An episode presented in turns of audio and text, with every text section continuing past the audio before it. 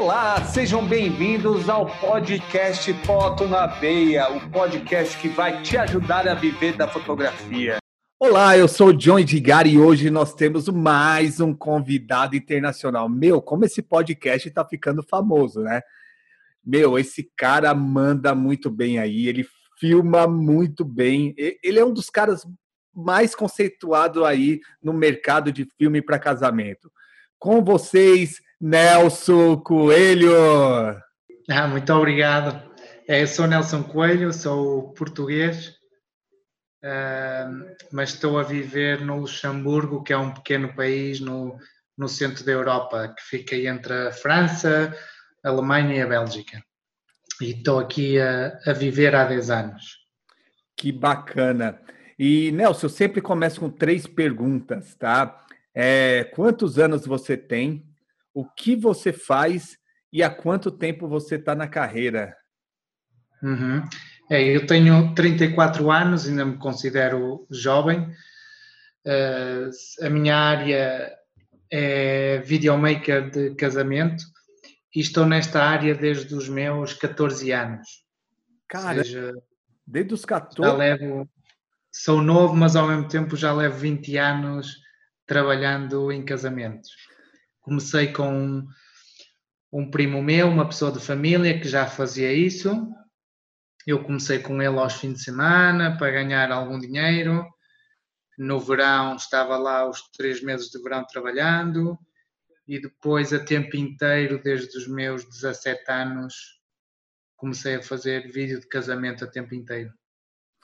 Que bacana. Então você, você começou, né, só para ganhar um trocadinho, né? Claro. Sim, comecei para ganhar um trocadinho, porque era de uma família e era um, um trabalho que eu podia ter ao fim de semana. E o que é verdade é que apaixonei-me logo desde, desde o princípio. Muito também derivado da personalidade desse meu familiar que, que me ensinou a viver o dia do casamento, não só em me ensinar toda a técnica e tudo, mas a desfrutar do dia do casamento. Ele sempre me dizia que bah, se vais trabalhar nisso só porque, claro, tens de ter um trabalho, vais chegar a um ponto que isto te vai saturar, porque é duro estar 15 horas num casamento, 16 horas, e no dia seguinte outra vez. E, e. Mas eu, como ainda era um menino, uma criança, sem vícios, ele ensinou-me a, a ficar uh, apaixonado por esta profissão. E a verdade é que eu adoro o dia do casamento, eu adoro a primeira reunião com o casal, aquela expectativa se vai marcar ou não, sentir uh, a ilusão deles ou não.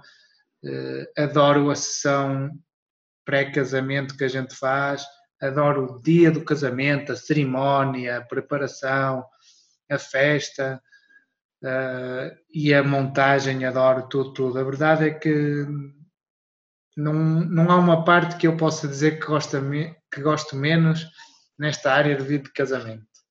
Que bacana. E você ficou trabalhando com ele quanto tempo? Eu trabalhei com ele desde que comecei, 14, 15 anos a part-time e depois até aos meus 25 anos. Tá, e foi aí que você decidiu trabalhar sozinho, montar. Exato, aí decidi emigrar porque tive uma proposta aqui no Luxemburgo para trabalhar na área da publicidade, hum. a nível de, de, de euros, fascinou-me muito e eu pensei, uau, eh, quero muito poder ganhar mais dinheiro e tinha as portas abertas. E então vim para cá mas o que é certo é que em poucas semanas eu não estava a gostar do que estava a fazer. E, e ao fim de dois, três meses eu achava estranho o que é que se passa comigo. Pode ser porque eu saí do, do meu país, da minha família, dos meus amigos, não conheço ninguém aqui ainda, mas eu gostava tanto de, de gravar e editar e agora isso não me está a dar prazer.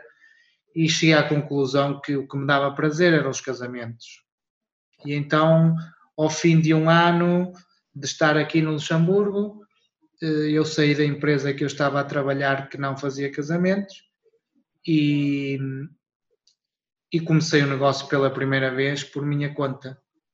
especializado em vídeos de casamento.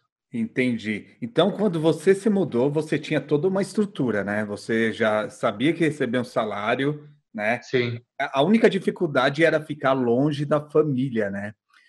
Hum, eu pensava que sim, mas estava preparado, mas afinal não, porque eu tendo a minha câmara, as minhas câmaras, vamos dizer assim, e a minha edição, eu acho que não sentia falta de nada.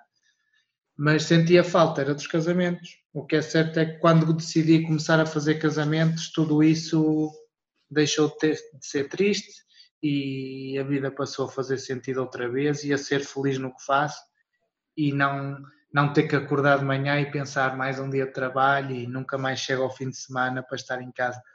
Adoro. Se tiver que trabalhar todos os dias na edição de casamento, em reuniões com noivos, uh, a fazer casamento, não me custa nada. Não, não necessito férias.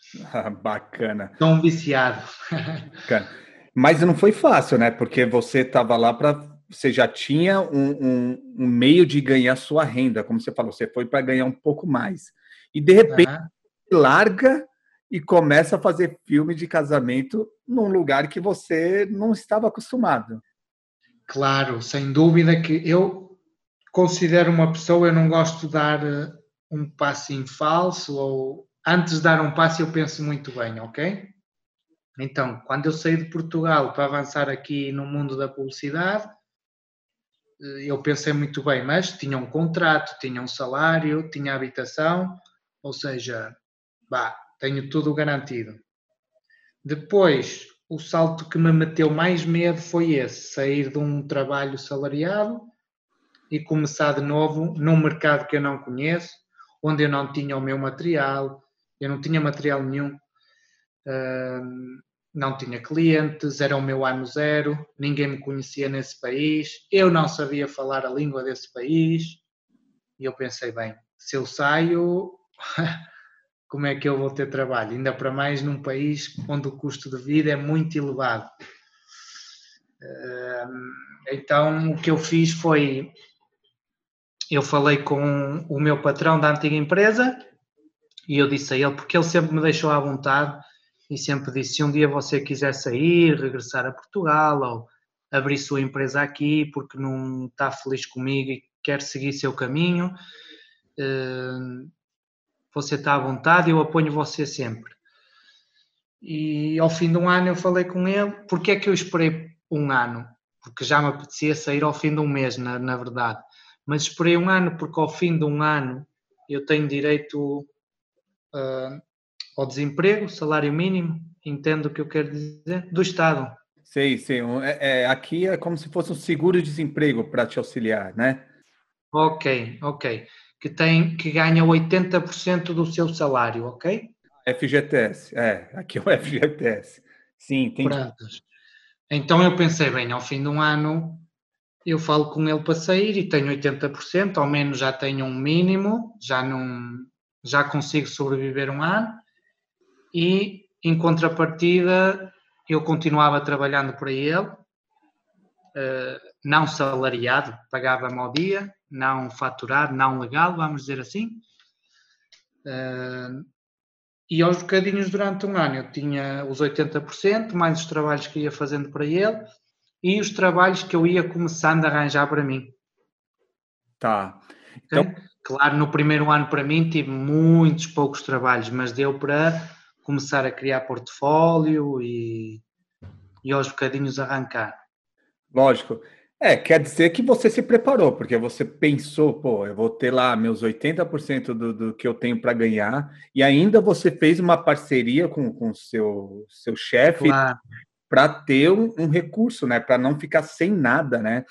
E claro. equipamentos, você comprou com esse dinheiro já ou você pediu? Sim, o, o, os equipamentos eu fui comprando conforme podia. Fazia um, dois trabalhos, comprava uma lente, fazia um outro trabalho, comprava uma máquina e fui comprando aos bocadinhos. Durante um ano, ao fim de um ano eu tinha já três objetivos, eh, um, uma DSLR, um tripé, um microfone, o básico, ok? Mas não comprei tudo de uma vez, fui comprando. Então, mas assim, você, a gente pensando como empresa, né? A gente tem que separar ali pelo menos uns três até seis meses de fluxo de caixa. Mas no primeiro momento você não pensava nisso, você só pensava em ter seus equipamentos para ter, para poder fazer trabalhos. Sim, para poder, porque eu sabia que tinha que começar a criar portfólio para mim e porque bah, eu tinha, não gastava 100% do que ganhava, claro, mas tirava 50%, 60% do que ganhava era para o material nesse primeiro ano, para comprar o máximo que conseguisse. E me perdi agora. É boa. E, ah, incluindo, além do, da parceria que eu fiz com o meu ex-patrão, eu também contactei duas, três agências daqui do Luxemburgo, uma delas que nem fazia vídeo, fazia site, internet, eh, logos para empresas, eh, e então eu apresentei-me lá nessa empresa e disse, ó, eu tenho o meu material, o meu estilo de edição é este. Se vocês quiserem propor isso a vossos clientes, o meu preço é X e vocês podem pedir o dobro, o triplo, o que quiserem. Isso, para vocês eu faço este preço, gravar e editar um clipe. E era uma maneira que eu também arranjei de, são empresas que já conhecem o mercado, já têm um rol de clientes e sem ter que ter um funcionário a pagar, Vendiam, ganhavam, não vendiam. E foi uma maneira que eu os motivei uh, a buscar trabalho para mim. E o que é certo é que ao fim de seis meses eles tinham muitos vídeos para eu fazer. Hum, bacana. Então, meu, você foi, meu, você tirou a bunda da cadeira e foi atrás, porque. Sim, sabe que eu não gosto muito, respeito as pessoas que estão no desemprego, a ganhar uh, o mínimo que o Estado dá, uh, mas eu se um dia me voltar a acontecer isso, e aconteceu porque foi uma opção minha, um, mas não é para estar em casa a ver televisão e. Ok? Eu sempre pensei nisso, vamos dizer, aproveitar do sistema. Ou seja, vai-me ajudar, é o empurrão que eu preciso para o ano zero, porque eu não sei se vou ter trabalho ou não, então eu tenho aqui uma garantia. E o que é certo é que desde o primeiro mês comparando ao, ao, ordenado que eu tinha, comecei a ganhar o dobro, com a ajuda que já tinha, que era quase o salário. Mais os trabalhos que eu ia tendo, posso dizer que cheguei ao fim de um ano e já estava ganhando três vezes mais. Não, mas o bacana, bacana, Nelson, assim, que você foi bater na porta de uma empresa que não trabalhava com vídeo, né? Sim, porque Muito... há muita empresa que faz sítio internet, logos para empresa, sei lá, todo todo o marketing de uma empresa, mas não fazia um vídeo. E eu bah, propus a três empresas e uma delas arranjam muito trabalho e outra, uma, duas vezes por mês, também me arranjando alguns trabalhos. Não, mas bacana, isso fica um insight, galera, para vocês, que não importa ali se, se, se não é uma empresa que faz fotografia ou não é uma empresa que faz é, vídeo, você pode chegar com a sua proposta, o não você já tem. Como o Nelson. O Nelson, uhum. lá, o não eu já tenho. Meu, mas ele conseguiu colocar o trabalho dele dentro dessa empresa e conseguiu vender. Olha a atitude uhum. do cara, olha a atitude do cara. Por quê? Ele estava vivendo num país que ele não não não estava acostumado, né, Nelson? E estava passando por transição aí. Nem, nem a língua sabia falar. E como que foi para se apresentar?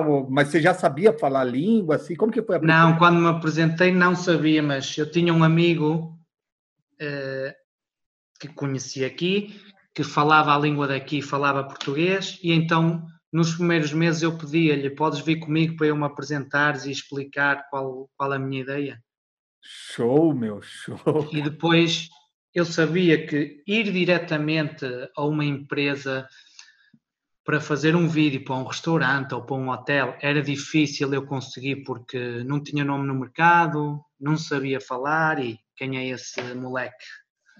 E então eu com essa empresa que são que tem gente especializada em marketing, que são bem apresentados, eu sabia, não precisava de falar com o cliente. Vocês lidam com o cliente, fazem o contrato que quiser, contactam o meu preço para vocês é esse. Eu só chego lá, nem preciso abrir a boca, sei o que é para fazer e já está. E claro, durante um ano eu inscrevi-me também num curso de, de, francês e fui aprendendo. E, e, Nelson, e como que você entrou nesse mercado de casamento? Porque, assim, aí nesse, no país, né, no país que você estava, porque você não tinha cliente, como que você conseguiu seus primeiros portfólios? Sim, é, o meu objetivo desde que sei sempre foi voltar ao casamento e por minha conta para poder fazer as coisas à minha maneira e, e desfrutar do casamento como desfrutava.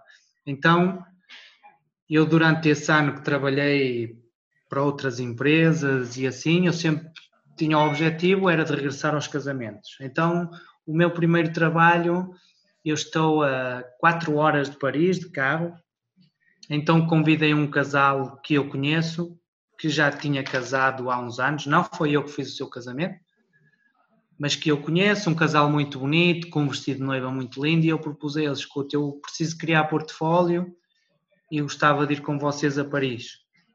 E eles aceitaram, vieram comigo, fizemos lá um clipe muito bonito em Paris, vestidos de noivos. Claro, não era um casamento real. Não, toda a gente via o vídeo e sabia que não era um casamento real, mas era um primeiro trabalho onde existia uma noiva e seria o Nelson Coelho a filmar.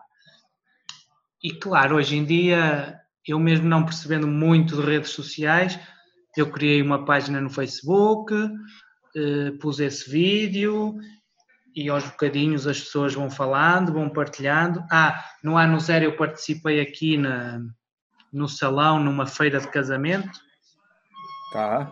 É mais um investimento grande, mas era mais uma maneira de me dar a conhecer. E no primeiro ano, agora nem me lembro, tenho que. Era bonito eu saber exatamente o meu historial, mas no meu primeiro ano, não sei, três, quatro, cinco casamentos no máximo que eu tive, mas continuava tendo os outros trabalhos que me suportavam, ok?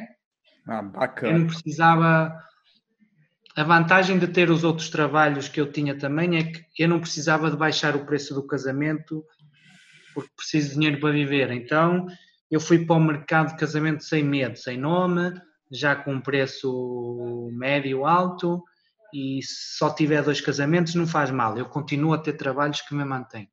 Bacana. Porque, claro, se a gente começa por baixo, até depois subir o preço que a gente quer, isso vai demorar muito mais tempo vamos subindo aos bocadinhos e vai demorar anos. Assim eu comecei já com um preço mais alto que o normal para quem está a começar, porque eu tinha essa garantia dos outros trabalhos, que não me dava medo de perder trabalho. Legal.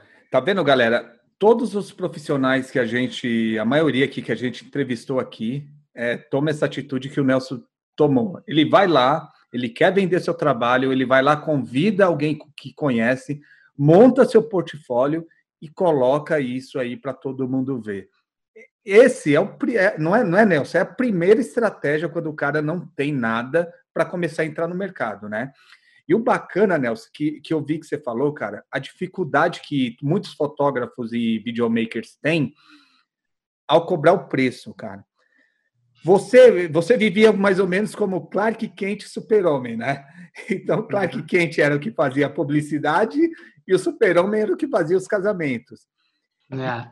Bacana, cara, que você entrou no mercado é, sem medo de cobrar um valor alto, né?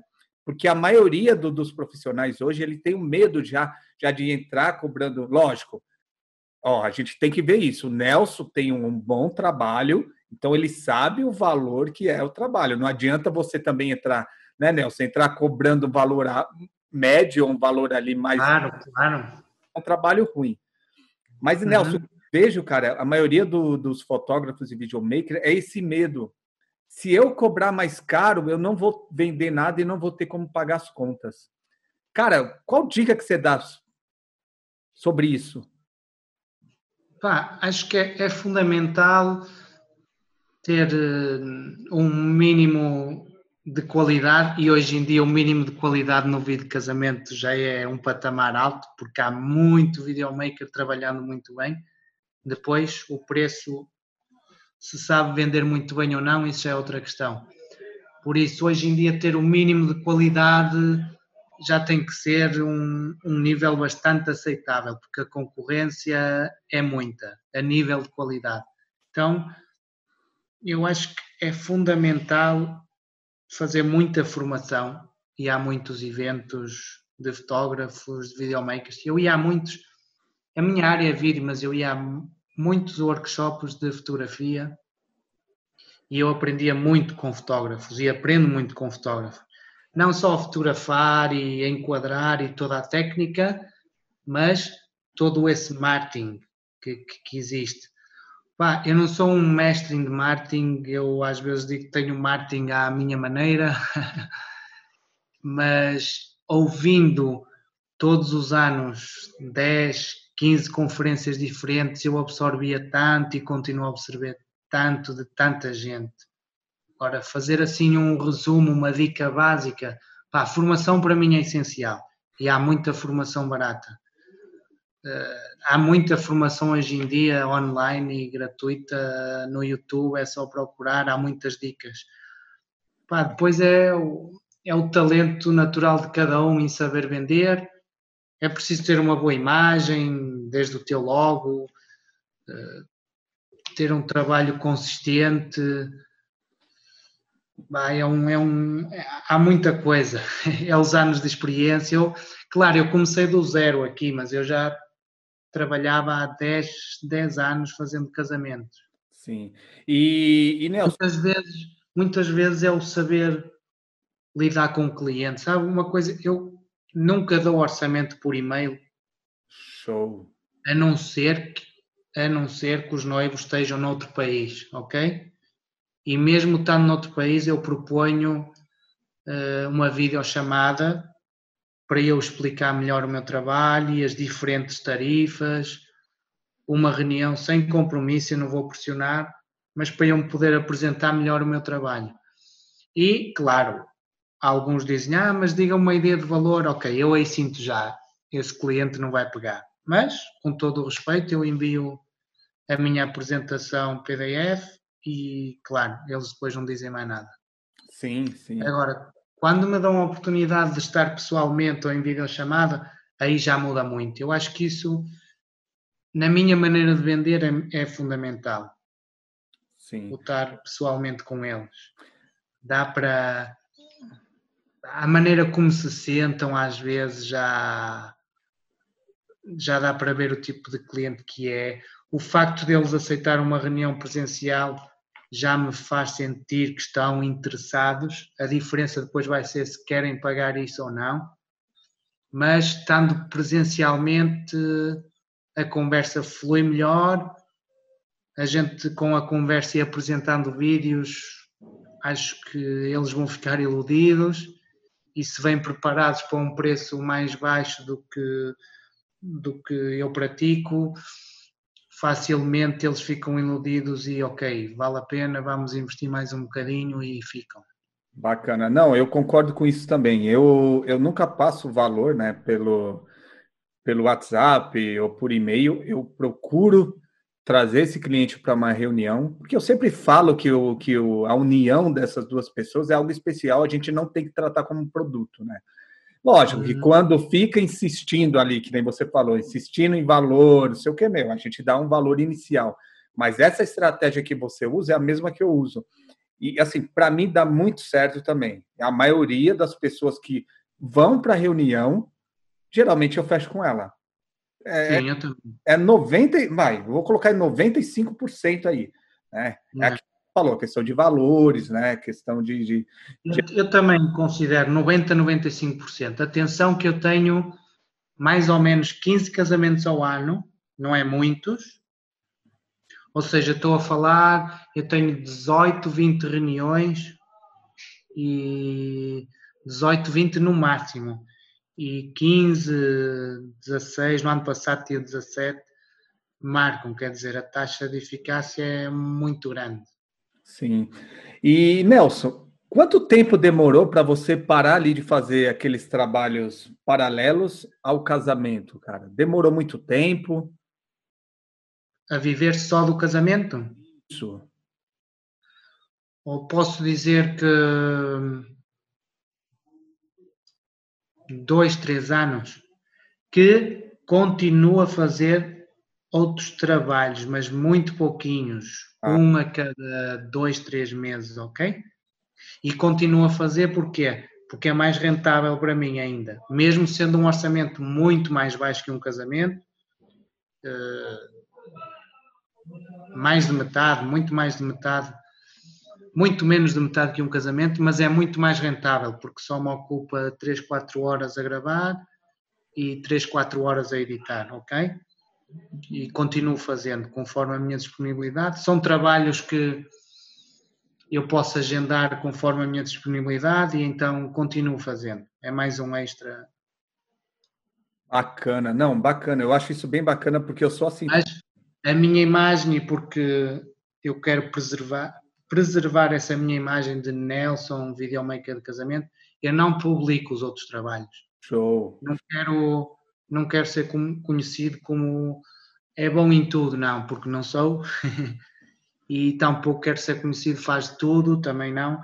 Então, casamento, ah, mas aí é fora de série. Não, bacana. Não, isso é legal, porque a gente às porque vezes... Nos outros trabalhos eu tenho noção, não, não, não sou fora de série nem nada parecido, então eu faço, o meu nome não vai lá, vou aí vou pelo dinheiro.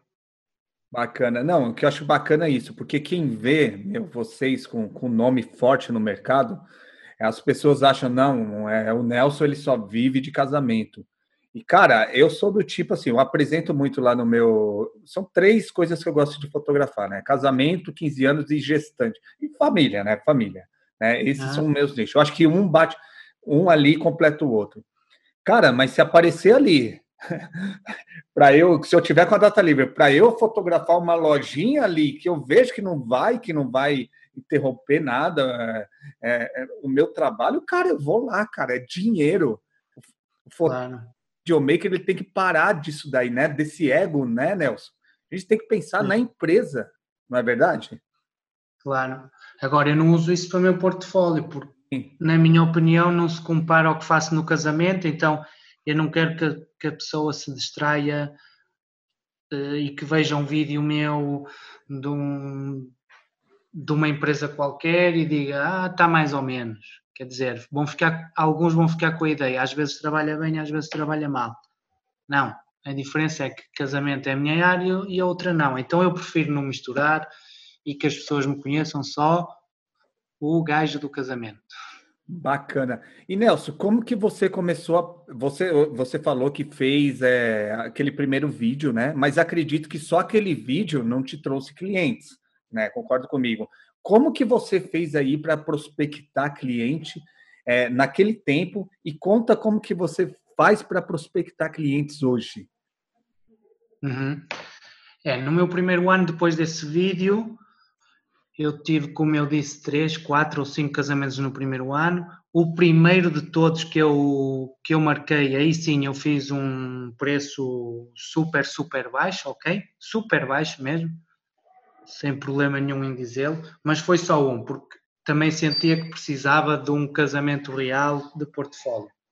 Tá. E os outros três que eu marquei no mesmo ano sem ter portfólio, opá, fui, fui conhecendo gente, gente aqui por sorte, que tinham amigos que iam casar e me apresentaram e, e apresentei alguns trabalhos que eu tinha feito em Portugal uns anos antes, no site da empresa do meu familiar uh, para eles ver que bah, não tenho portfólio, mas eu faço isso, nesta onda.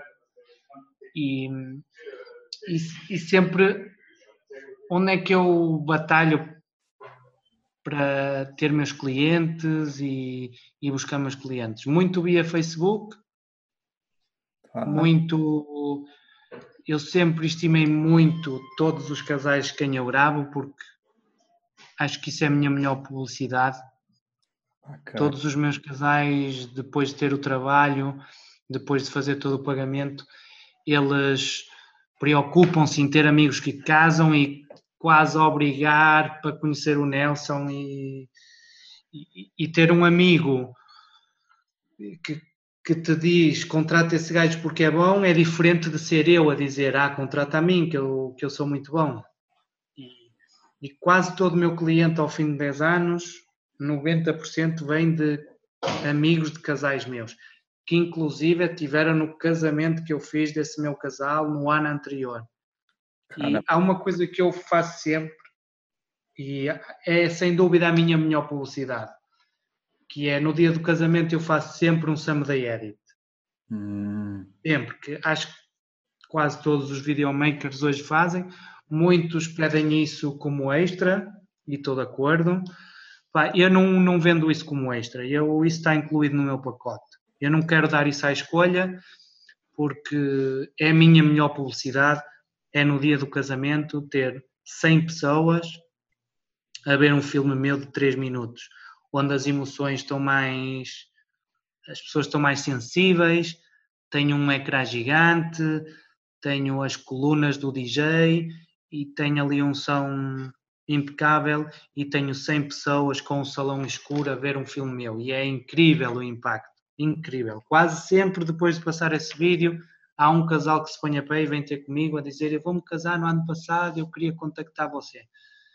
É, melhor publicidade, eu, eu não consigo vender o Someday Edit com medo que eles digam oh, não vale a pena, a gente depois tem o filme final e não. Eu quero apresentar o Someday Edit lá no dia. Show. E deixa eu falar, mas você promete ou não? Ou é surpresa? Porque assim, pode. Você promete? Prometo, mas é verdade que há muitos que se esquecem, porque eles reservam comigo um ano antes e já nem se lembram todos os pormenores que a gente que a gente falou, mesmo se eu faço um contrato e lá está mencionado, mas eles lêem o contrato quando assinam e depois metem numa gaveta. Entendi. Eh, e lá no dia posso dizer que metade ficam surpreendidos. Ah, eu não sabia que você ia fazer isso, então eu falei.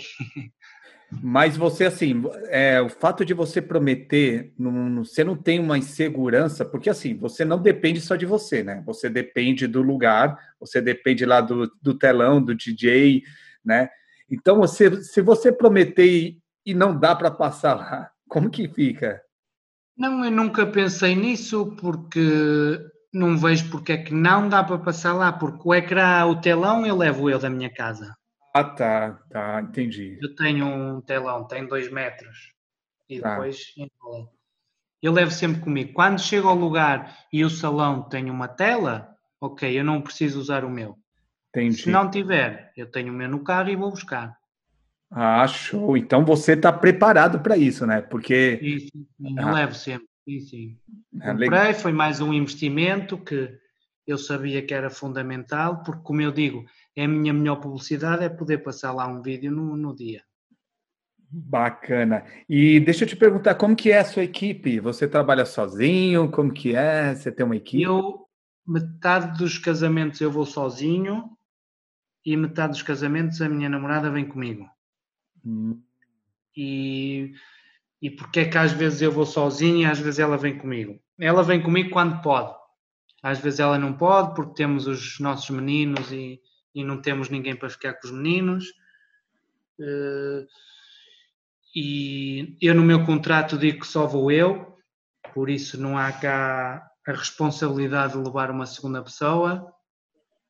E a diferença no vídeo final não, não muda. É nenhuma, porque onde ela me ajuda é, é na cerimónia com uma segunda câmara que está num tripé e quando ela não está eu meto a câmara no tripé e controlo sozinho igual. Bacana. E, meu, eu estava conversando com o Santi, eu fiquei abismado, né? Ele coloca lá três câmeras, quatro câmeras, ah. faz da mesma forma? Sim, sim, não, eu só ponho uma e ele mete três fixas. Ah. Eu meto uma câmera no tripé fixa todo o tempo para os noivos, ok? Tá. Um plano apertado, meio corpo. Claro, só tenho que ajustar a câmera quando eles levantam ou sentam, ok? Tá. Mas eu já conheço a cerimónia de cor, já sei quando eles vão sentar e quando vão levantar. Então, eu estou 80% do tempo eu estou ao lado dessa câmara fixa e estou com um monopé, com uma 70-200 e do mesmo sítio eu saco muitos planos diferentes. Hum. E nos momentos que eles vão estar sentados muito tempo, porque o padre vai fazer uh, o discurso, aí eu venho ao fundo da igreja, saco os outros planos, saco um plano com o Glidecam e depois, antes de eles levantar, volto para cima e estou outra vez todo o tempo ao lado da câmara tripé. Eu com o monopé, uma 70-200 e sou mais flexível e outra câmara no tripé. Bacana. E como que é ali com os fotógrafos ali? Os fotógrafos não reclamam? Fala, pô, vou atrapalhar o Nelson aqui na hora da... que ele tiver filmando. Não, não, até hoje eu às vezes ouço colegas a dizer que têm problemas com o fotógrafo. Até hoje eu nunca tive. Acho que é fácil a gente chegar ao dia do casamento, se apresentar e facilmente há tempo para tudo. Na cerimónia, na entrada, a gente organiza, só eu fico aqui, você fica do outro lado e até hoje nunca tive problemas com isso. Mesmo a nível de tripé, eu digo olha, esta câmera vai ficar aqui fixa, se você às vezes tiver que passar à frente, não há problema nenhum. Mas claro, não vai parar à frente da minha câmera, também não é burro ele. Sim. Eu estou de um lado, eu basicamente eu estou de um lado e o fotógrafo está do outro o tempo todo. Bacana. E Nelson, eu vou fazer uma pergunta aqui, tá? Uma pergunta mais para o lado comercial. Eu sei que cada um tem seu estilo, você tem o seu estilo, o Santi tem outro, vários outros videomakers têm um. Mas qual é o vídeo que vende? Qual é o formato que o Nelson Coelho faz vender esse vídeo? Yeah. O meu tipo de trabalho, eu adoro o trabalho de Santi Veiga, é um professor para mim, aprendi muito com ele continuo a aprender com ele, aplico muito do seu trabalho no meu trabalho, mas à minha maneira. Ao mesmo tempo, você vê um vídeo meu e do Santi, não tem nada a ver, mas eu sei que tem muito de Santi Veiga aí dentro, à minha maneira, ok? Legal. E o meu vídeo que mais vende, opá, o meu vídeo é um vídeo, eu considero um vídeo mais comercial, ok? Tá. Não é um vídeo documental com depoimentos do papai e da mamá. Eu só ponho isso se realmente no dia do casamento houver uma cerimónia onde o papai e a mamá vai falar. Mas se não houver isso, eu não vou entrevistar ninguém no dia do casamento, ok? Tá. Digamos que a minha timeline do meu vídeo é música do início ao fim. Bem editado, planos bonitos, uh, muito ritmado ao tom da música, uh, a música na cerimónia é uma música mais calma, para se ouvir o sim quero. Yeah. O meu tipo de vídeo vende muito é isso, é o ser mais dinâmico. Não sei se é um estilo também mais europeu, que não estou tão habituado a, a fazer discursos, mas sempre foi a minha onda. Mais como videoclipe, eu... Um, a imagem do meu trabalho também é muito as sessões que eu faço antes do casamento, ok?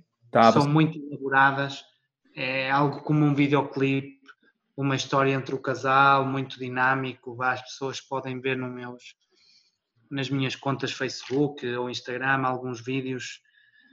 E, e o que é certo é que o meu cliente, quando me contacta, vem à procura desse produto, ok? Sim. Mas eu acho que todo o bom trabalho se consegue vender. É, eu, ao fim de uns anos, tendo essa imagem, digamos que eu atraio esse tipo de cliente. Entendi. A semana passada eu fiz também um, uma, uma conferência via Zoom para a Argentina e uma pessoa me perguntou: Ah, os seus noivos são todos muito elegantes. Você tem sorte que não tem noivas gordinhas como eu. Opa, também as tenho, atenção, ok? Mas é verdade que é muito raro. Aparece-me uma a cada dois, três anos, ok? Mas e porquê é que eu só tenho noivas elegantes? Pá, não te sei explicar. Sei e não sei. Acho que é o meu tipo de trabalho que atrai essa gente. Possivelmente uma gordinha vê o meu tipo de trabalho e não se identifica e tem vergonha e nem me contacta. Ok? Sim. Eu preferia que ela me contactasse. Eu faço igual, é mais um casamento, eu faço igual para todos. Mas ao fim destes anos, realmente eu olho para o meu portfólio. Há uns que são mesmo quase modelos, como todo fotógrafo quer ter, mas 80% são podemos dizer que é gente bonita, ok? Que não são gordos, ou seja, não, não estão habituados a ser fotografados, mas se não for gordinhos, a gente sabe como, como fazer as coisas bem. Deixa, é muito por aí. Deixa eu te falar, isso foi legal você entrar nesse assunto, porque tem um debate, né? Eu até com minha esposa, tá? Aqui a gente fica. Porque assim, às vezes a gente pega aquele casal que, meu, o casal é bem bonito, que, que a gente consegue fazer fotos legais, que eles, meu, meu, são, é bem bacana para o nosso portfólio. E às vezes a gente pega o casal que ele que a gente consegue contar história, mas assim, esteticamente a gente não consegue fazer uma foto assim que chame atenção com eles, tá? Claro. Tem muito esse debate entre eu e minha esposa, porque eu falo que eu tenho que mostrar o melhor do, do meu trabalho, né? Então, é, você, vamos supor, você, lógico, você faz mais pessoas bonitas, mas você se você fizesse ali de uma pessoa que, que, que é uma gordinha, um, um, gordinho, né, que ele não é, é, ele não tem o perfil dos seus clientes que você que você atende, você também postaria esse trabalho ou não? Você seguiria a mesma linha? Sim, eu eu penso nisso muitas vezes. É, é, tem o lado negativo e o lado positivo. Tá. O lado negativo é que yeah, esse vídeo não vai ter tanto impacto como os outros, ok? Porque ah, não foi um casamento sem muita história e, e eles não sendo elegantes, então não me ajuda nada. Agora, eu publico na mesma porque para pensar em futuros clientes, amigos que estavam lá no casamento, ou seja, tenho um bocado complexo em publicar esse vídeo, porque comparando a outros que tenho, não tem nada a ver, e posso ter o azar de alguém cair no meu Facebook e vai ver só um vídeo e vê esse e não me ajuda nada.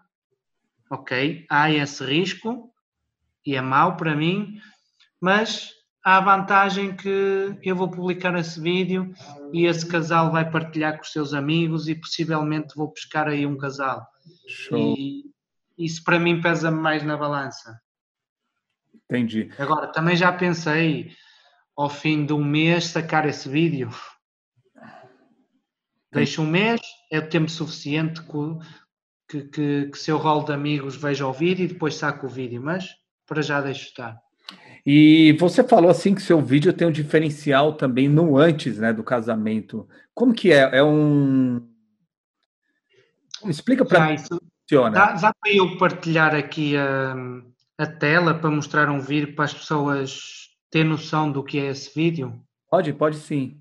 E é mais fácil eu depois explicar uh, compartilhar tela. Ah, espera aí, deixa eu abrir aqui o vídeo. Vai fazer o seguinte, tá, Nelson? A gente vai fazer isso aqui no YouTube, eu vou colocar isso daqui completo, tá? No, no podcast a gente só. Aí depois você só explica para a gente colocar no áudio, tá bom? Como, como? Explica outra vez?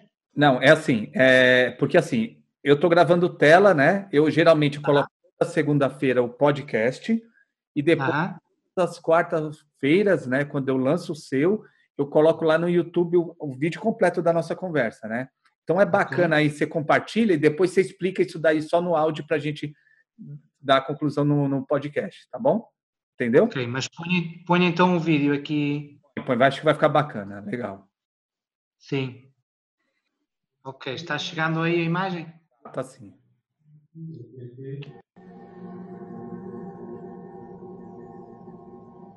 We are dust motorcycles in the universe, which come together without us being able to avoid it.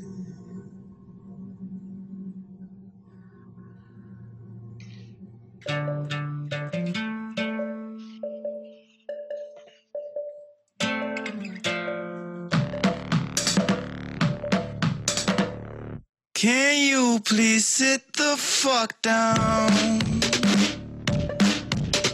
Fighting from computer trenches.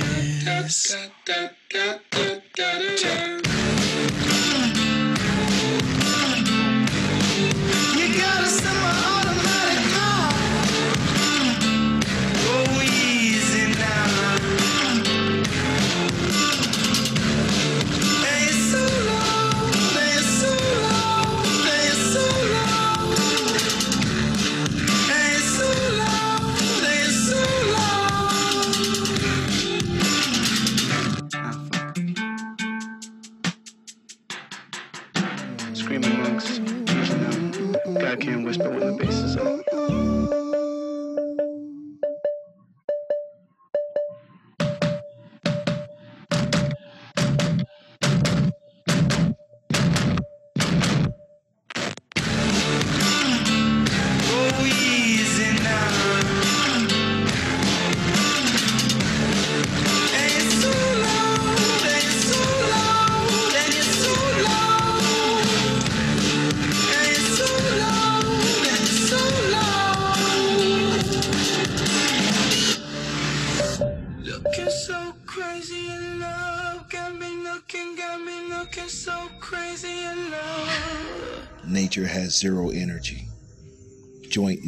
as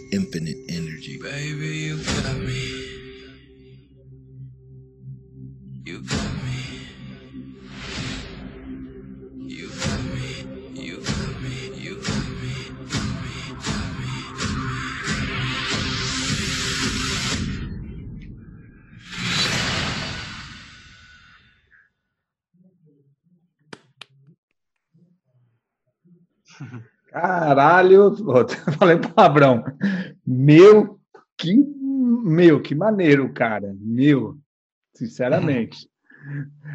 bacana. Ficou bem bacana. A, a ideia é, é criar essa, essa, esse comentário no espectador quando vê o vídeo. Caramba, show de bola. Porque, claro, vai, isso é um desses casais que são autênticos modelos, é verdade, mas mesmo que o casal não seja assim tão perfeito como esse, está numa categoria standard, eu consigo dirigi-los muito bem e criar esse impacto, porque os convidados veem eles como pessoas normais e eu apresentando esse vídeo, uau, parece um, um verdadeiro videoclipe, Sim. ok? E- Então, isso é o meu trabalho mais procurado, é, é a minha imagem, digamos assim. E para chegar a esse tipo de vídeo, pá, eu dedico muito tempo ao casal, desde mais uma ou duas reuniões, desde ir tomar um copo com eles, porque fazer um questionário que eu tenho preparado, isso muitas vezes não me ajuda, mas sim estar com eles num ambiente relaxado, eu tento perceber os limites deles, ok? Ajuda-me muito também ter eles como amigo no Facebook ou no Instagram, para eu ver as fotos deles, o tipo de roupa que vestem, se tem tatuagem, eh, se tem moto. Às vezes, de uma foto que eles têm no Instagram, isso dá-me um clique para desenhar uma história à volta disso. Yeah, e personalizar assim um vídeo para cada um, que não é fácil, mas já levo 20 anos a fazer isso e, e a experiência também me ajuda a chegar ao guião para cada um. Bacana. E eu vi, eu vi, Nelson, que, cara, sua luz é a luz que eu gosto muito, que eu uso muito na minha fotografia, sombra e luz, né? Meu, é, você vê ali é, a fotografia em si, você vê o cuidado com a luz. Não é apenas lá, eu vou chegar, vou gravar o vídeo. Cara, meu, você vê uma composição legal, você vê uma luz legal, né? Cara, é diferenciado mesmo. Sim, e isso vai muito pelas formações que eu fiz com fotógrafos e continuo a fazer, porque, sabe, eu tenho um evento anual em Portugal que eu participo sempre como assistente, também já foi speaker, eh, onde são três dias de conferências, são 15 palestras, mas normalmente só tem um ou dois videomakers. E há muita gente que me escreve e me diz: Oh, eu não vou a esse evento porque não vou estar lá três dias e só tenho um videomaker. Ok, mas tu aprecias o meu trabalho e eu que sou eu, eu vou todos os anos porque é com os, video, com os fotógrafos que eu aprendo muito. Com o fotógrafo de bebê eu aprendo. Sim. Não é fazer poses de bebê, não, com esse eu não vou aprender isso, mas vou aprender uh, a lidar com os papás, a lidar com o cliente, a saber vender um extra, a saber vender mais depois do trabalho finalizado. Sim. A saber atender o cliente, tudo isso não é só o saber gravar, não é só não é só controlar a luz, é um conjunto de muita coisa, por isso a formação contínua eh, faz-me evoluir todos os anos. E eu sinto que evolui todos os anos porque os meus trabalhos de portfólio que eu apresento ao meu cliente quando eles vêm à reunião é sempre os últimos trabalhos ou os últimos trabalhos do ano anterior. E, e se eu apresento esse é porque são os meus preferidos, e se não apresento de há dois anos é porque isso faz-me ver que eu evolui. Bacana, bacana. Ó, e, e eu achava que é só aqui no Brasil, porque eu vejo aí muitos fotógrafos, videomakers reclamar, ah, eu não vou assistir uma palestra porque, meu, vai falar sempre a mesma coisa. Cara, você pensa da mesma forma que eu. Meu, uma, qualquer palestra que a gente assiste, uma coisa a gente pode tirar dessa palestra que muda totalmente o nosso trabalho. Eu achava que é, é, isso era uma cultura mais do Brasil somente, mas você falando aí é do mundo inteiro, né? Sim, é do mundo inteiro, é normal, é normal. Mas eu aprendo muito com os fotógrafos e faz-me ver as coisas de maneira diferente, não só a nível de técnica, mas tudo isso à volta. Bacana. É um, yeah, é um conjunto. E agora, falando desse vídeo especificamente, é verdade, eu tenho muito cuidado na captura, tentar enquadrar sempre muito bem, tentar jogar com a luz dentro das possibilidades, mas tento gravar a horas e em lugares onde a luz me favorece. Eh, eu não quero gravar um, uma sessão de pré-casamento um dia de manhã porque o sol é muito duro. Dá para fazer alguma coisa com esse sol, mas mas prefiro à minha maneira, da maneira que eu gosto de ver as coisas, prefiro mais ao fim do dia. Bacana, isso que eu ia te... tentando jogar sempre com essas com a luz, com a sombra, como você analisou e muito bem o vídeo. Yeah, tenho muito cuidado na captura, não só na edição, não só no storytelling deste tipo de vídeo, mas no controle da luz dentro do possível. Bacana. E eu ia te perguntar isso, cara. É, você vai ver, porque assim, eu eu trabalho da seguinte forma, né? Para mim, a pessoa aqui no Brasil, assim, a gente tem que tomar muito cuidado aí com o horário, tá? Muitos fotógrafos falam, ah, é, o, o certo é, lógico, a luz melhor é no amanhecer e a luz melhora no final de tarde. Mas às vezes o cliente não pode isso, né? A gente ele não consegue ali estar é, tá fazendo o ensaio deles. Você exige isso dos seus clientes e você vai conhecer a locação antes também ou não? É sim, isso é outra da minha vantagem e por isso é que eu sempre quis fazer só 15 casamentos e gostava de reduzir porque começo a exigir ainda mais de mim e gostava de fazer só 10. Claro, para fazer 10 o preço tem que compensar os 15, para poder me dedicar ainda mais a cada casal, que já dedico muita atenção. E mais uma vez, se eu exijo, eu não exijo, eu proponho, vamos gravar naquele dia, quer dizer, primeiro pergunto aos noivos, digam-me os dias que estão disponíveis para gravar, final de tarde. Tá. E eles dão-me 3, 4 dias e reservamos um dia nunca nenhum me vai pedir, ah, tem que ser um dia de manhã. Não, qualquer pessoa consegue arranjar um final de dia. No meu cliente, qualquer pessoa consegue, porque isto é para eles, por isso, isso vai muito, mais uma vez, do tipo de cliente que eu tenho. Também tenho clientes que me dizem, ah, semana os meus noivos estão a trabalhar, não aceitam. Ok, os meus noivos tiram um dia de férias para vir fazer isso. Ah. Ok, é sorte, não é? A maneira como eu os educo, não sei pá, fazem a imagem também que eu tenho, que faz eles se adaptar a mim. Depois, a nível de location, pá, aqui no meu país, num raio de 15, 20 km, eu já conheço muita coisa, ok? Desde montanha, desde cenários interiores, desde edifícios e não são os noivos que escolhem os lugares, eles fazem-me confiança. Ah, e, tá e eu vou para o sítio que eu quero. Nunca nenhum noivo me disse, ah, eu gostava deste sítio porque foi aí o nosso primeiro beijo, ou, ou quero ir para a praia porque é, as imagens de sonha na praia. Não, juro que até hoje nenhum me disse. Pá, eles veem o meu trabalho tão variado, eu mostro dois, três clipes de uma sessão pré-casamento em lugares diferentes e eles chegam, chegam ao fim e não propõem nada, eles só me dizem ah, a gente não sabe o que fazer, não temos história nenhuma, não temos ideia nenhuma. E eu sim, mas isso faz parte do meu trabalho. Eu vou-vos conhecendo e eu vou imaginar um cenário e eles vêm atrás de mim. Bacana. E Nelson, como que é a sua reunião, cara, para você fechar uma venda? Que eu acho que muitos aí videomakers e fotógrafos têm uma dúvida, né? Eu gosto de sempre perguntar isso para o meu convidado, porque você vê que algumas coisas são semelhantes, mas ele, ele tem um detalhe diferente que, cara, que você pode usar isso no seu negócio. Claro. Opa, cada reunião, bah, de uma maneira geral, é mais ou menos a mesma coisa, mas depois há sempre um pontinho ou outro que é diferente e pode ser aí que você ganha o trabalho.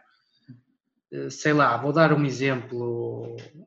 Eu apresento um clipe que é um showreel que eu tenho, ok?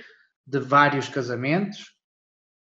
A seguir apresento um bocadinho do meu vídeo do dia do casamento, onde mostro convidados, onde mostro festa, e aí só nesses dois vídeos já vou sentindo o feedback deles, o que é que eles dizem, se se calam ou se vou fazendo comentários. Se fazem comentários, eh, faz-me ver que primeiro é, é, gente sociável já, não são muito tímidos e se são muito calados eu tento ir fazendo algumas perguntas, não muitas porque são tímidos podem não gostar Sabe, eu quando vou a uma loja comprar alguma coisa, eu não gosto que venham atrás de mim, quer ajuda, precisa de alguma coisa. E aí eu sei que vem para ajudar e, e se calhar eu até precisava de ajuda, mas não gosto disso. Então, como eu não sei o casal que estou a falar, não faço muitas perguntas. Mas vou fazendo uma outra, tipo, quando eu mostro uma sessão desta de pré-casamento, vá, eu explico-lhes isto é um storytelling que eu crio derivado da personalidade dos noivos, por mais tímidos que eles sejam, eu tento descobrir coisas neles, por exemplo, e eu perguntei ao noivo, você tem gosta de futebol? Você gosta de moto? Você anda de bicicleta? O que é que você faz? Qual é o seu trabalho? E aí já os ponho a falar com perguntas muito simples. Só sim, tem moto? Não. Uh, o que é que faz, sou professor, uh, e aí vou chegando lá e tenho muito cuidado quando apresento estes vídeos de pré-casamento, mostrar dois ou três vídeos completamente diferentes, onde, por exemplo, o noivo tem uma cena de mota e provavelmente o noivo, se tiver uma moto, ele aí vai desabafar. Ah, e a minha moto aí é que ficava, então eu já sei por onde lhe pegar. Estás ver? E quando engloba moto ou carro para o noivo, isso eu sei que lhe toca de uma maneira poder ter o carro dele assim num videoclipe é um sonho. Ele não me diz assim, mas dá para ver no olhar dele. Sim. Ok? Se tem filhos, porque hoje posso dizer que dois, três casais por ano, quando se casam, já têm filhos. Então aí eu mostro um vídeo onde já tem um menino e aí toca-lhes de outra maneira e e começo a tê-los na mão, estás a ver? Entendi, bacana. E Nelson, deixa eu te perguntar, você não faz apenas vídeo de casamento no seu país, né? Eu já vi que você fez em outros lugares. E como que você consegue esses clientes, cara? É, isso é a minha pergunta também, quando vejo outros fotógrafos e videomakers fazendo vídeos noutros países. É assim, hum, eu tô, o Luxemburgo é um país muito pequenino, tem 500 mil habitantes, mais ou menos, e 30% da população é portuguesa, ok? Ok. E quase todos os portugueses vão casar a Portugal, porque estão a duas horas de voo, o clima é muito melhor, os lugares para casar é muito melhor que aqui, o preço ainda é mais baixo que aqui, por isso as condições lá em baixo têm tudo a ganhar, mesmo a nível de orçamento fica mais baixo. Um, e por isso, isto para dizer que dos meus 15 casamentos anuais, 7, 8 é no Luxemburgo, 7, 8 é em Portugal, ok? Ok.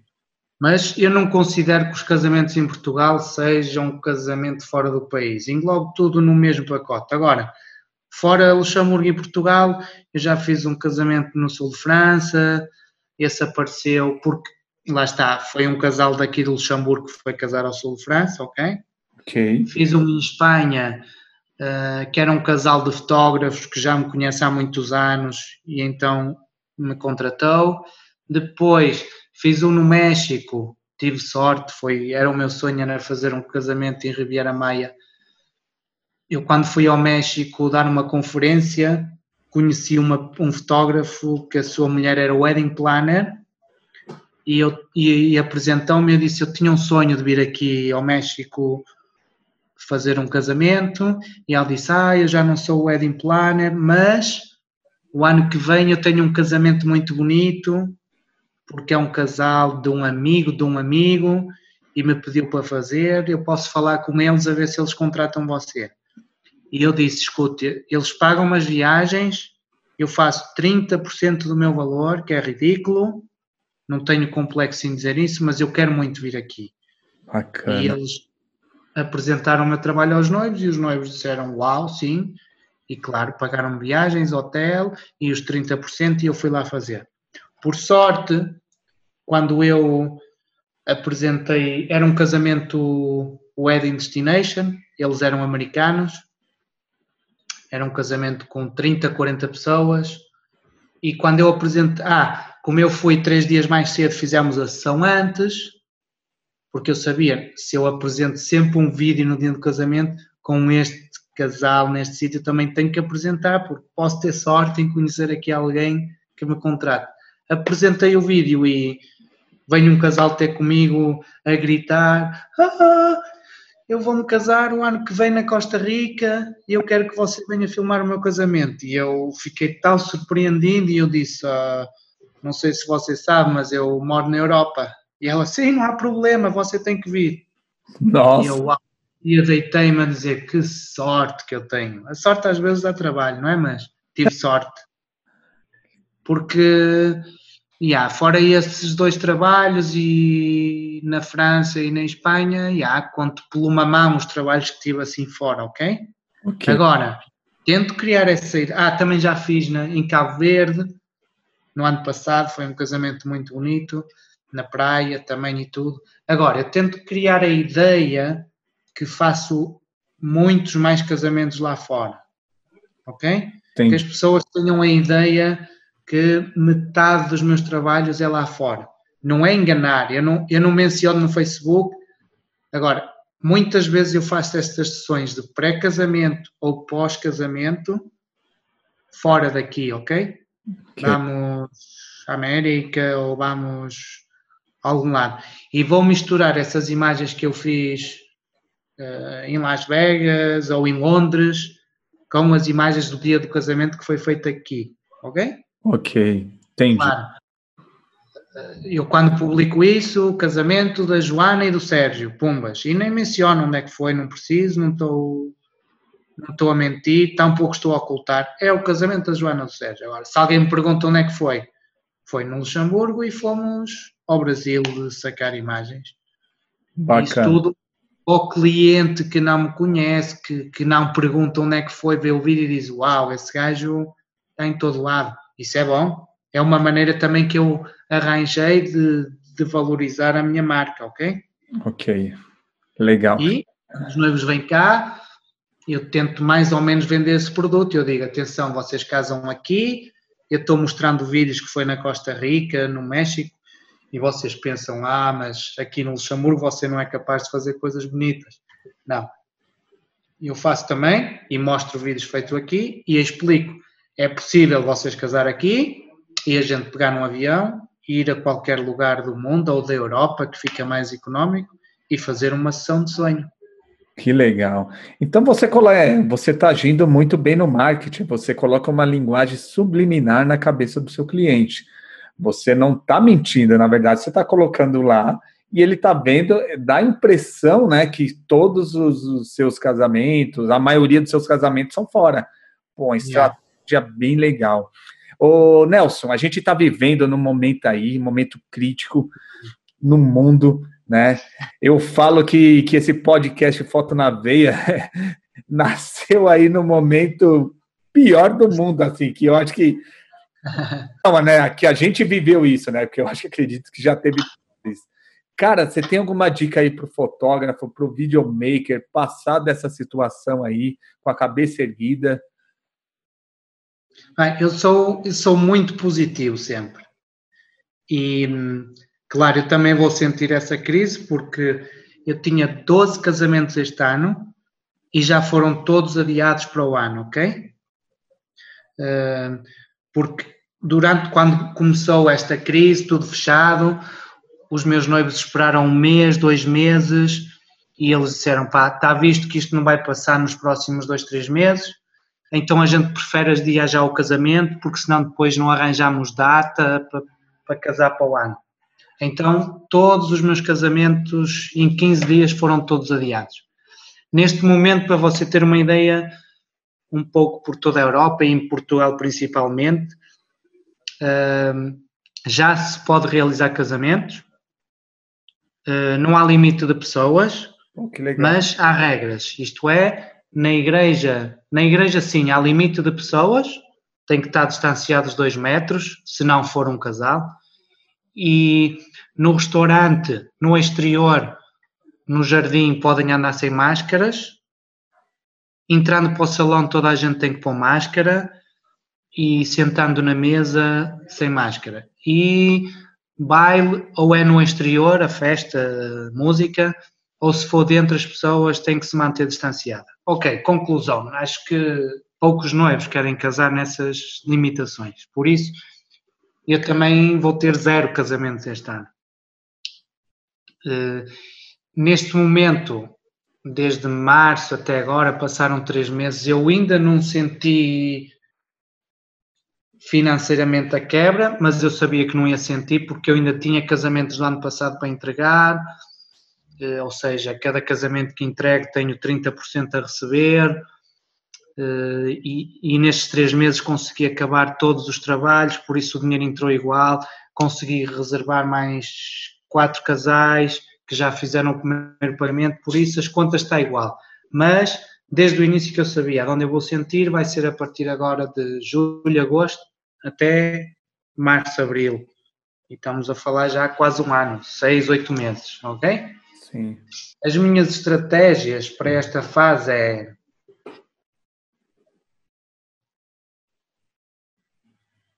eu estou a criar uma apresentação que eu vou enviar a todos os meus casais desde 2011 até agora a propor vídeos de família, ok? Oh, show. Show. Vídeos, vídeos de família e foto também. Porque eu também gosto muito de foto.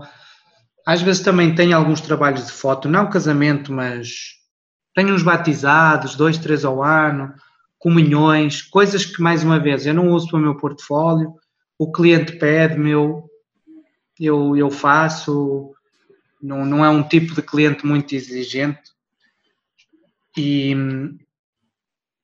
então eu estou a criar uma apresentação onde tenho um serviço de fotografia de família, onde entrego as fotos originais num stick USB. Depois tenho um pacote mais caro, onde tenho as fotos de família e um book, um livro. E depois tenho um pacote mais caro, o vídeo família. E depois tenho um, quatro, um quarto pack que é o livro, as fotos e o vídeo, ok? Bacana. Eu quero enviar isso a todos os meus casais. Estamos a falar uma média de. Ah, nos primeiros anos tive poucos casamentos, mas depois uma média de 10, 15, estamos a falar quase em 100 casais. Por isso, se 10% pegar, já me vai dar aí sustento para mais dois meses, ok? Claro, tenho as minhas economias, eu sou muito organizado, tenho as minhas economias também. O Estado aqui também ajudou já com uma parte. Eh, claro, tenho a vantagem, não tenho funcionário a pagar. Eh, Yeah, mas vai muito por aí. E vou também voltar a reforçar o meu contacto com essas duas, três agências que eu trabalhava e voltar a incentivá-los a, a procurar mais trabalho, porque mesmo eles devem ter quebras, cada um na sua área, isto afeta a todos. E eles podem ver aqui mais uma maneira de ter eh, mais um, umas entradas de dinheiro. Por isso, vídeos de família, foto de família, porque eu parto do princípio, o meu cliente que, que, que casou, todos eles têm uma relação próxima de mim, apreciam-me muito, por isso se eu propuser este serviço, muitos deles vão querer fazer de certeza. Porque se gostaram do vídeo quando casaram, agora tenho a oportunidade de ter um vídeo com os seus filhotes, quase todos têm filhos já. E, Nessa apresentação eu menciono que eu não fazia esse tipo de vídeo, que tinha muita procura, tinha muitos pedidos para isso, mas eu não aceitava porque não tinha tempo.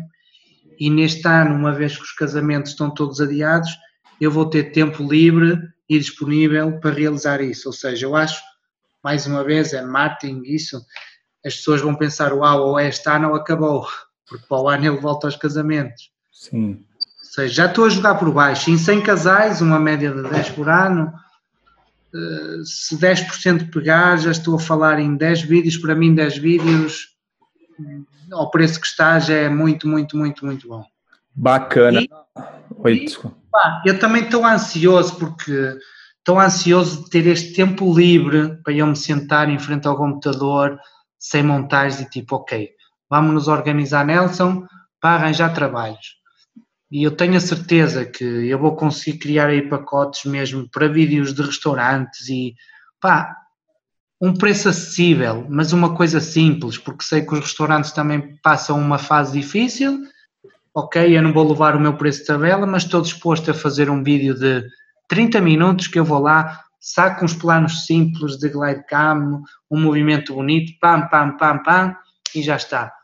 Uma coisinha de uma hora de gravação e em duas horas está editado e um preço super acessível para o restaurante, ok?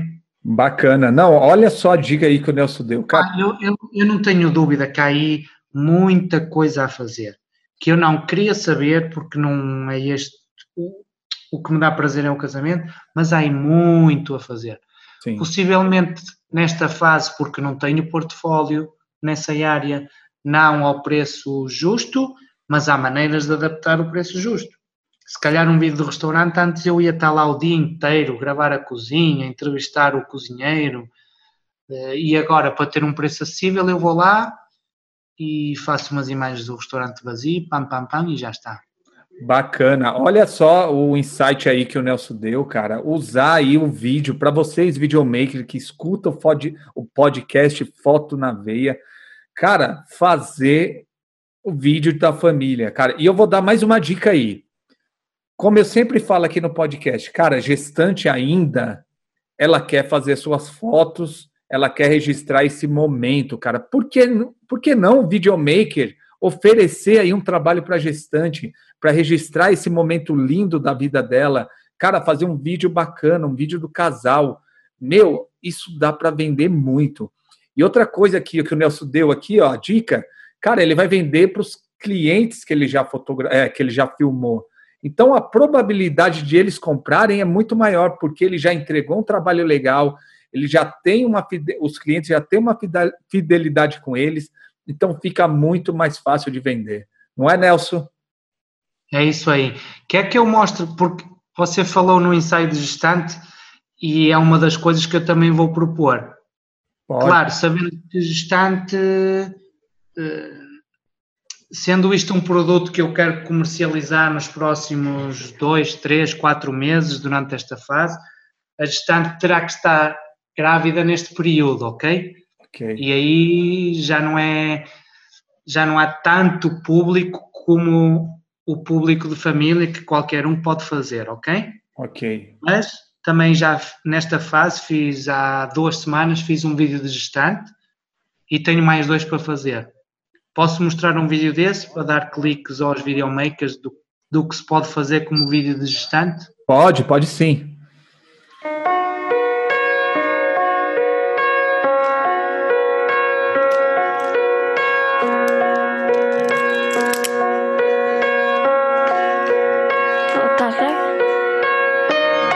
Esperámos três anos por ti. Três longos anos onde tantas foram as questões que nos invadiram a mente e que tantas vezes apertavam os nossos corações. Três anos, querido filho. Pelo caminho ficaram muitas mágoas, muito sofrimento, noites mal dormidas e muitas falsas esperanças. Mas tu és importante demais para que pudéssemos desistir de ti. Ancorado por dois lindos anjinhos que te irão guardar para toda a tua vida, em todas as horas, minutos e segundos.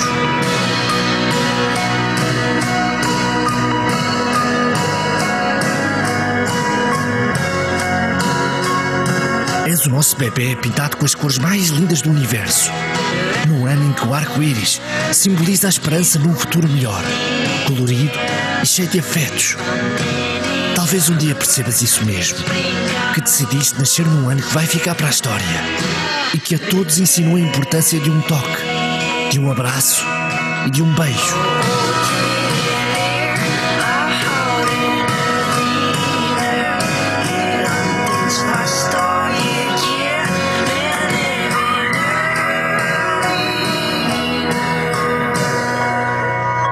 Querido Rafael, não vais ao mundo para ser apenas mais um.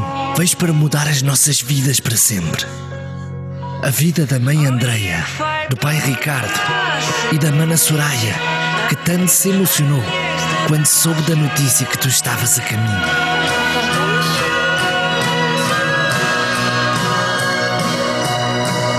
Ansiedade para te ver, para te pegar ao colo e sentir o teu cheiro é tanta que nem nós próprios conseguimos quantificar.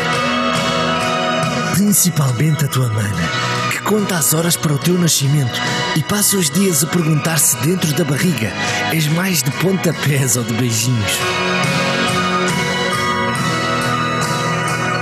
Se aqueles três anos pareceram uma eternidade, deixa-nos dizer-te que estes meses passaram no sopro e nem conseguimos acreditar que já estamos na reta final desta viagem.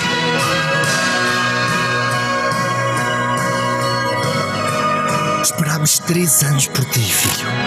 Mas agora, graças a todas as cores do arco-íris, teremos uma vida inteira para te amar.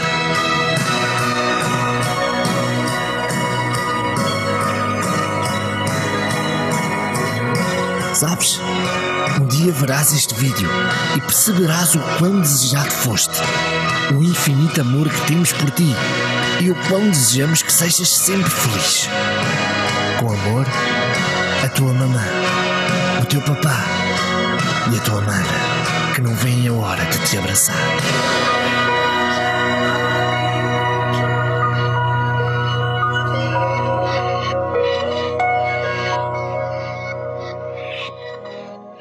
Caramba.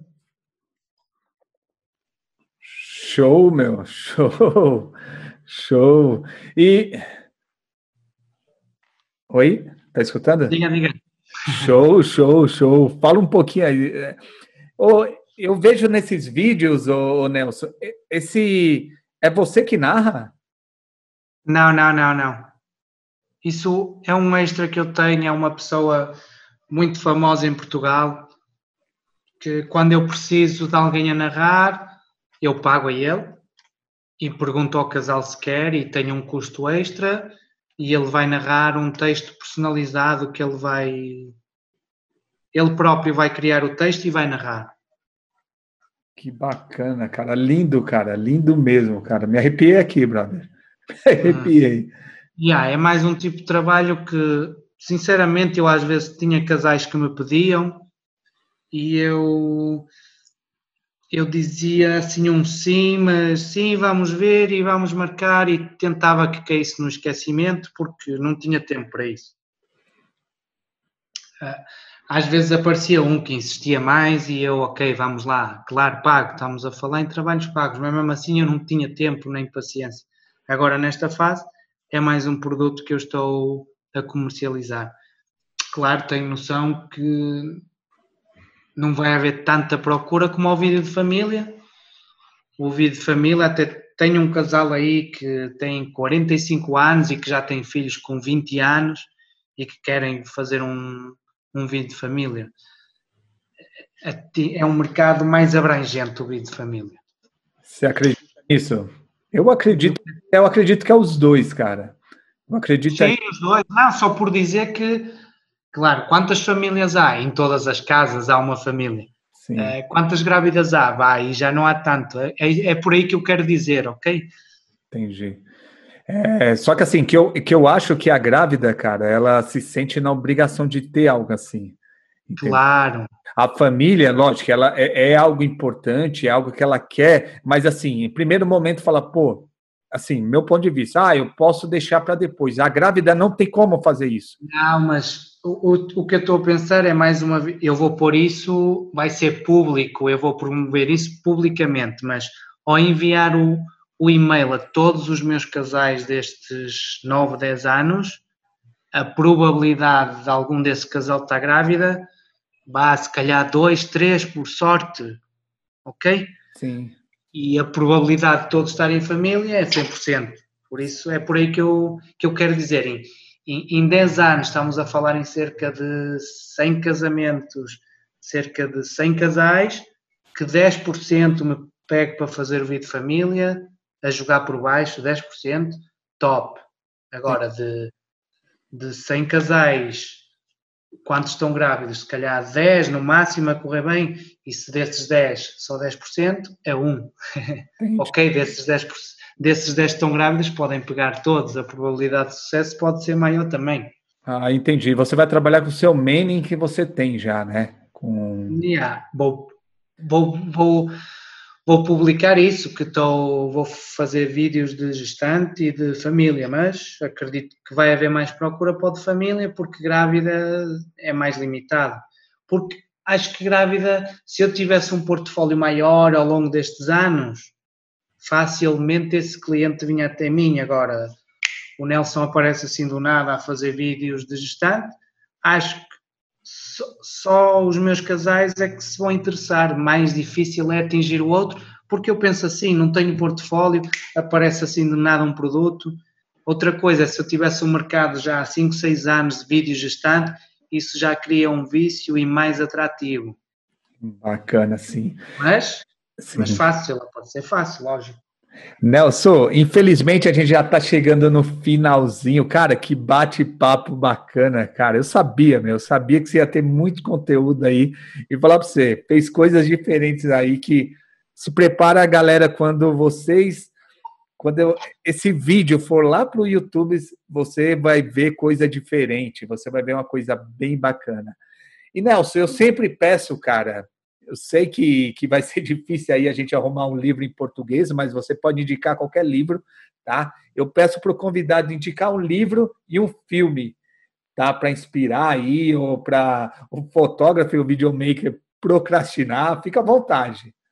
Olha, eu vou-te ser sincero, eu nunca li nenhum livro, tá? não tenho, não tenho paciência, gostava, porque há gente que me diz, devias ler este livro, ou de marketing, que é uma coisa que eu adoro, marketing, e tenho muito pouca formação nisso. O que sei é o que vou partilhando com, com fotógrafos em conferências e, e há fotógrafos que se dedicam mais a marketing e, e eu vou escutando alguns, mas não tenho, eu não tenho muita paciência, nem para escutar lives, que hoje em dia e nesta fase de confinamento há muitos lives, eu não tenho paciência. Tenho pena, porque eu sei que só me enriquecer ainda mais, mas há momentos, não é momentos, é sou assim, não tenho paciência. Já sou tão amarrado a editar e a, que não tenho paciência depois para ver outras coisas. Sim. Presencial, sim, gosto. Assim, não tenho paciência. Em relação a filmes, a mesma história. É incrível, mas juro-te que eu conto pelos dedos das duas mãos os filmes que eu vi. Não é normal, porque faço filmes e é sempre bom ver e só se aprende, mas não tenho paciência. Eu adormeço ao fim de 5 minutos. Entendi. Eu, televisão para mim é para ver o futebol. Às vezes eu tenho tempo e digo hoje vou ver um filme, mas ao fim de 5 minutos estou a dormir. Sério, eu, eu nunca vi Senhor dos Anéis, nunca vi Harry Potter, não sei do que é que se trata, nunca vi Avatar. Estou-te a falar em sucessos que eu nem o trailer conheço, é uma vergonha. Entendi. Ok?